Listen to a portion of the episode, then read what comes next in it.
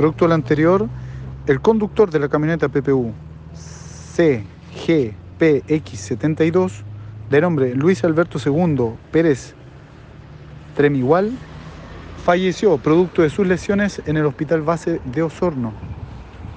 Al momento, el otro conductor de la camioneta se mantiene prófugo, prófugo de la ley. Se están realizando las distintas diligencias por parte de equipos especializados, tanto SIP como esta unidad CIAT, para dar con el paradero, paradero del conductor de la camioneta PPU PW2549.